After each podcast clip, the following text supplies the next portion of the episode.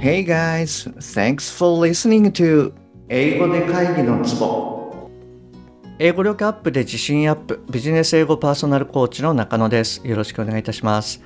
この番組ではネイティブの単なる速い音の塊が理解できて要は何かっていうことがパッと口から出て日々の仕事が楽に楽しくなる。そういった英語力が必要な主にビジネスパーソン向けに配信しております。今日はですね Signpost for Balance in Love and Work はいこちらの方をシェアしたいと思いますで今日はですね36番目の Learn to control your thoughts をシェアしたいと思いますで、えー、今日最後まで聞いていただきますと、う、言われてみればそうかも。改めて考えてみようって思っていただけるかもしれません。あの、おそらくですね、5、6年前の私も同じことを思ったと思います。はい。あの、まあ、そんなきっかけを、あの、得ていただけるかもしれませんので、ぜひ最後までお聞きくださいね。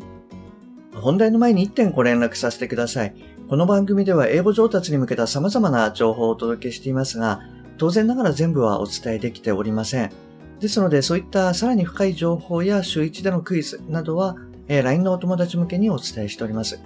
もしあなたが番組の内容プラスアルファの tips を受け取って、えー、さらに深く知りたいって思われましたら、ぜひ LINE の方を覗いてみてくださいね。えー、たった10問で一発解消、あなたのベストな英語習得方法はの診断ゲームもリリースしてますので、ぜひそちらも試してみてください。はい。えっ、ー、と、じゃあですね、今日のお題の方行っていきたいと思います。えー、No.36 Learn to control your thoughts. You are in charge of most of the conditions in your life.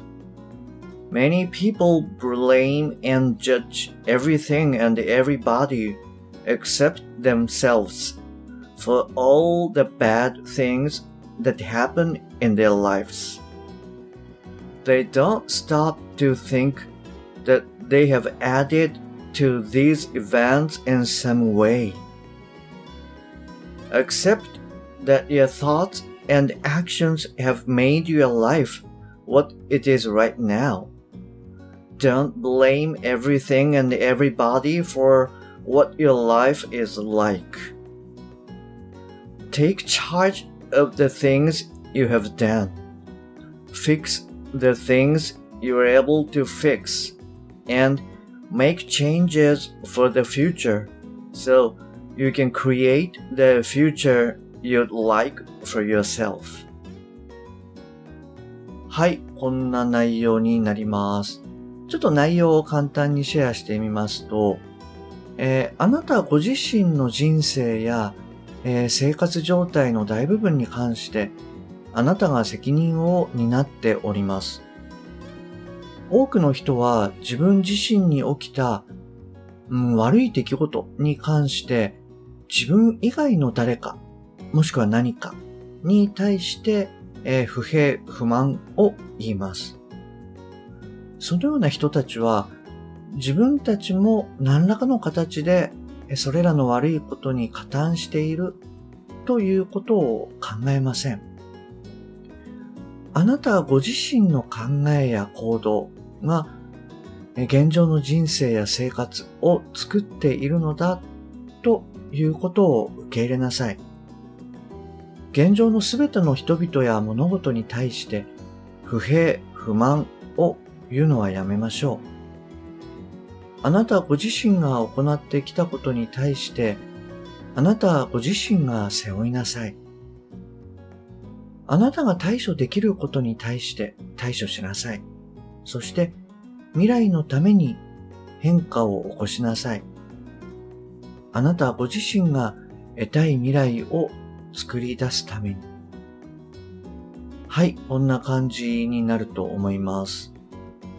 いかがでしたでしょうか？なんて言うんでしょう？この、まあ、内容をこう聞いていただいたときに、そんなの当たり前だろって思いますよね。はい。あの、自分自身が責任を負わなくて誰が負うの？っていう感じだと思います。えっと、なんでしょうね。私も実は、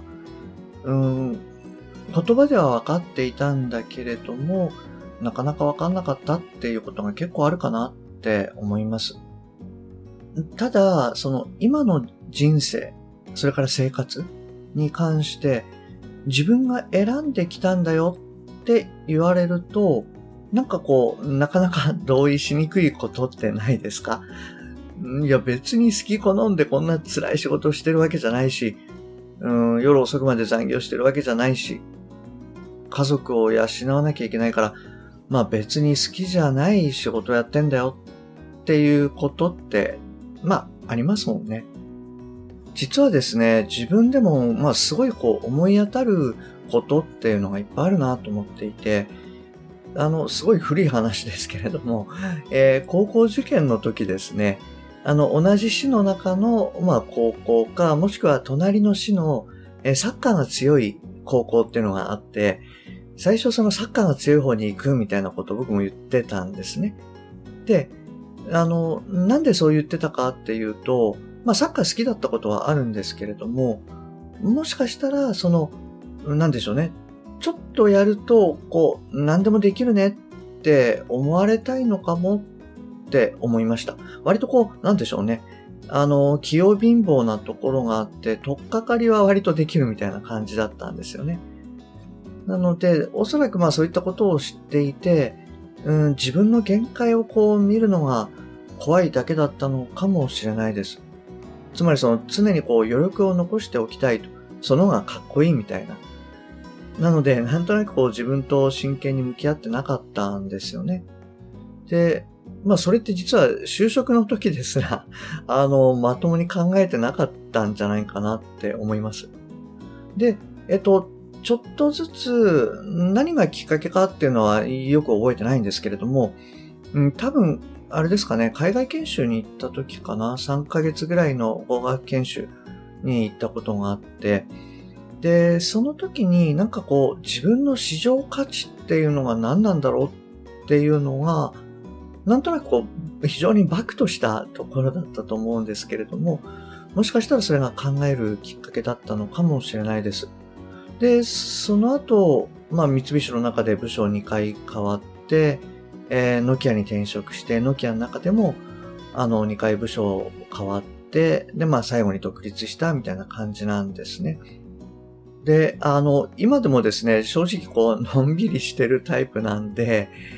えー、なんでしょうね。そういったところにある程度自分で気づいたんですかね。なので、そういったこの部署の変更とかっていうことは、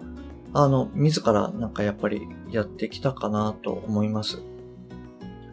なんでしょうね。この、俺の人生、主人公は自分だみたいな、なんかそういうわけわかんないこう、アドレナリンみたいなのが、まあ出て、あの、行動に移してこれたのかもしれないです。